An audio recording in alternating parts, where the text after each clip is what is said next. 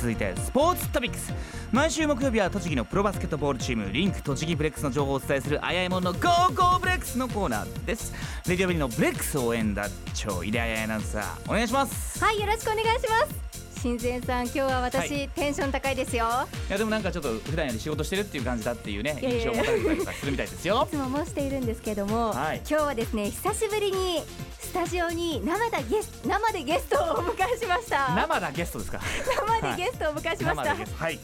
今週はこの方です。タクヤンチャこと背番号1番ガードフォワードの川村拓也選手です。よろしくお願いします。いや非常に出づらい。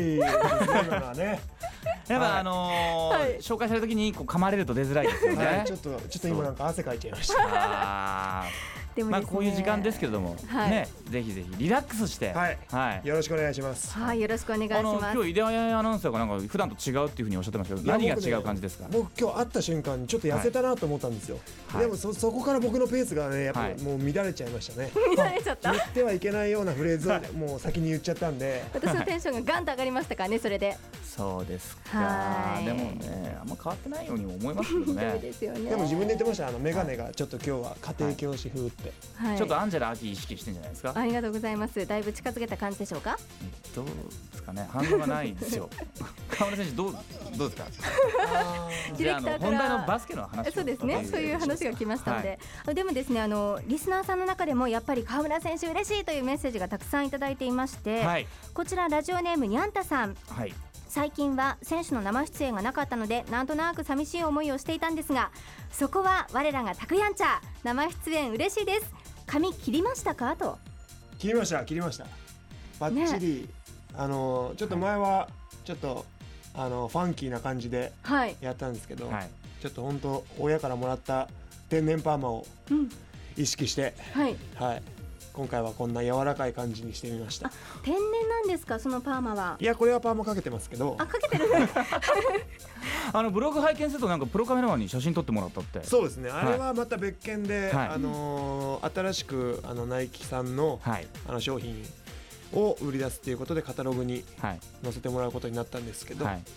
あのそのカタログが出る詳しい日にちは定かではありません。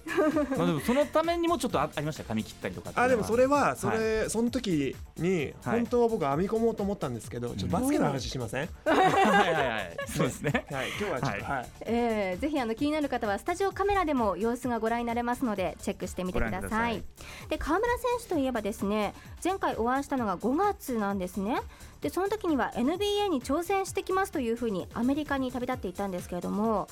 それからアメリカでの3か月間というのはどんな生活を送ってたんですか川村選手。でももうそんなに経ったんですね、うん、5月ですからね、ね、いやでも本当に僕はそれからバスケット漬けで、はい、あのずっとアメリカでトレーニングしてきましたけど、うん、本当に正直言えば本当何一つ自分のものが通用しなかったって思ってるし逆に自分が自信を持っていったところ、まあ、あの自信を持っていったシュートの部分なんかも、はい、まあ、全然通用しない感じであの初めははやられたんですけど、うん、まあでもやっぱ帰ってくる日があの近づくにつれてあの少しずつ自分のプレーっていうのが出せてきたなと思ってる感じですね。まあ、でもやっぱり100%自分の力を出せたかなっ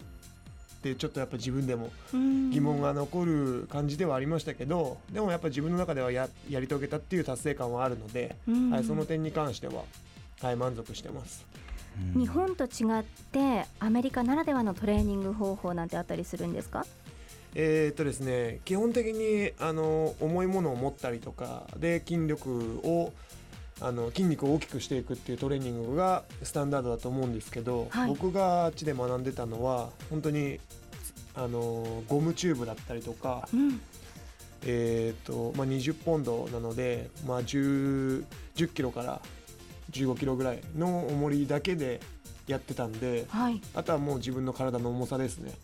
まあだから本当に日本で学んでたよりも、まあ、自分に合ってたトレーニングかなってはい、現地で気がつかされましたね。うんあのクリーブランド・キャバリアーズというチームのミニキャンプに参加したりとかフェニックス・サンズの一員としてサマーリーグにも出たという情報が入ってきているんですけどもこちらはどんな体験ができたんですか？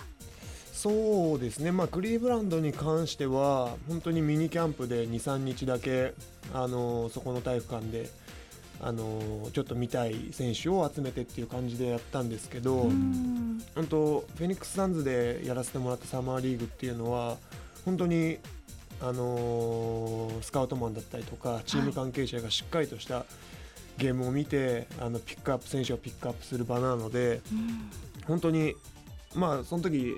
あのあやも言ってましたけど本当 NBA に入るためには登竜門みたいなところなんですよね。はい、でそこではやっぱり思うようにあのプレータイムは、まあ、4分かな。しか勝ち取れなかったんですけど、まあ、でも本当にその場に立てたっていうことでやっぱさらにもっとやらなきゃなって思ったし逆にそこを目指していくようにもなれたかなって思ってます。4分っていう時間はどんな風に感じました？いやもう真っ白ですよね。もう初めはちょっとあのしあの書類の関係で出れなかったんですけど、はい、2試合目に、あのー、後半かな？こう3クォーター目ぐらいにチャンスが来てあの僕 TK って呼ばれたんですけどあっちでは。TK イニシャルで。拓也川村。はい、はい、それで TK って呼ばれた瞬間に来た来たと思って。その時はその時はあのちょっとあやっと来たなって感じだったんですけど、もうコート入った瞬間に、あも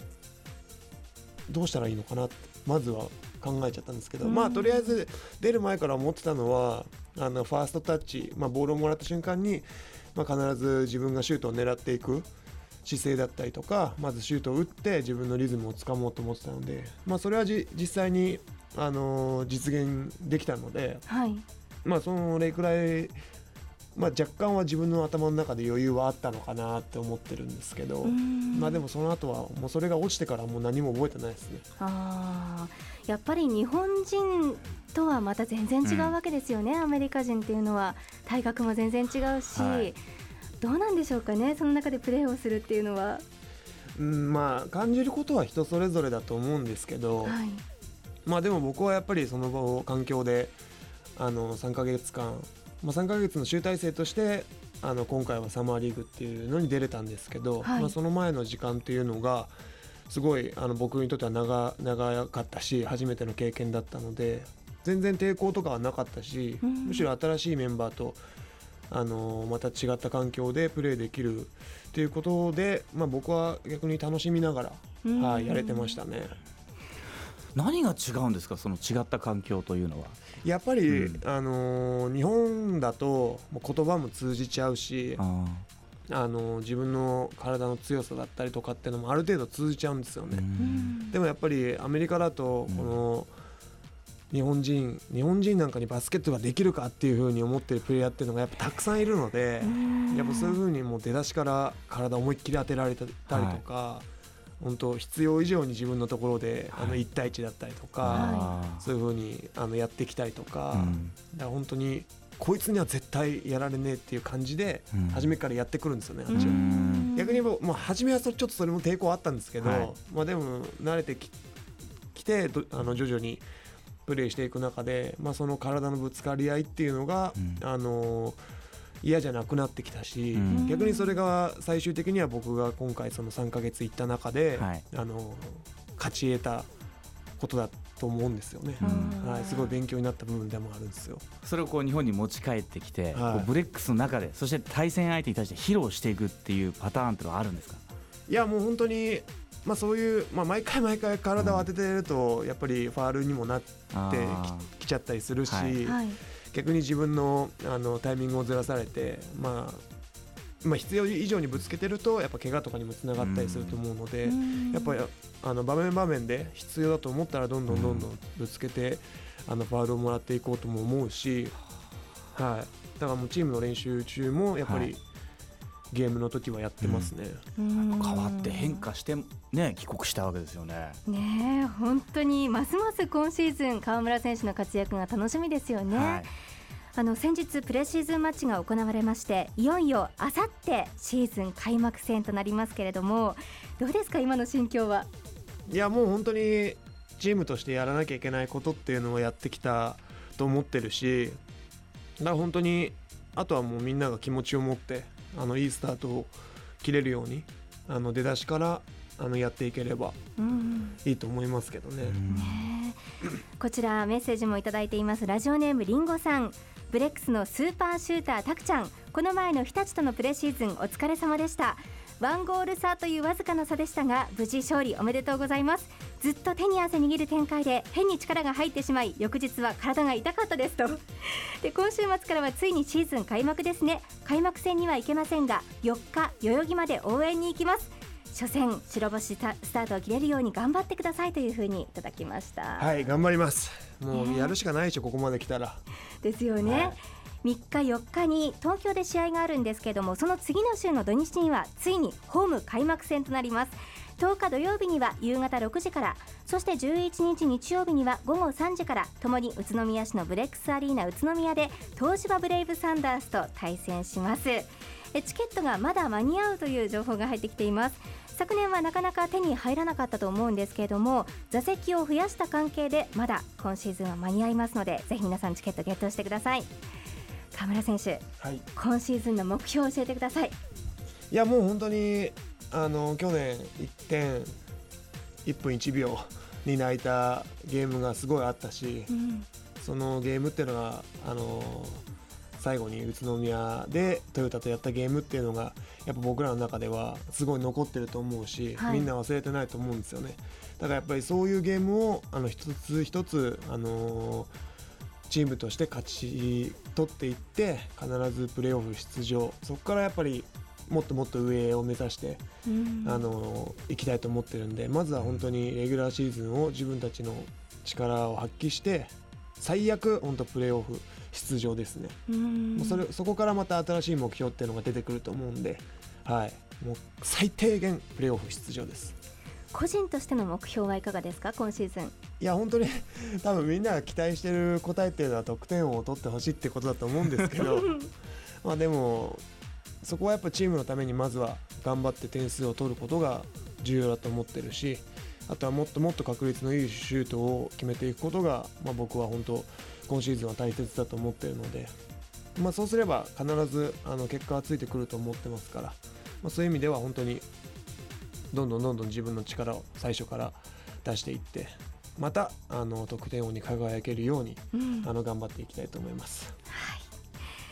もう本当に開幕戦待ち遠しいんですけれども、はい、レディオベリーでは今シーズンもリンク栃木ブレックスのメディアサポーターですのでリスナーの皆さんと一緒に今シーズンも盛り上げていきますでホーム開幕戦があります。来週1週間はリンク栃木ブレックスホーム開幕戦直前スペシャルウィークベリーでブレイクする？と題しましてレディオベリーの各生放送番組に選手やスタッフが出演するというスペシャルウィークになっているんですね。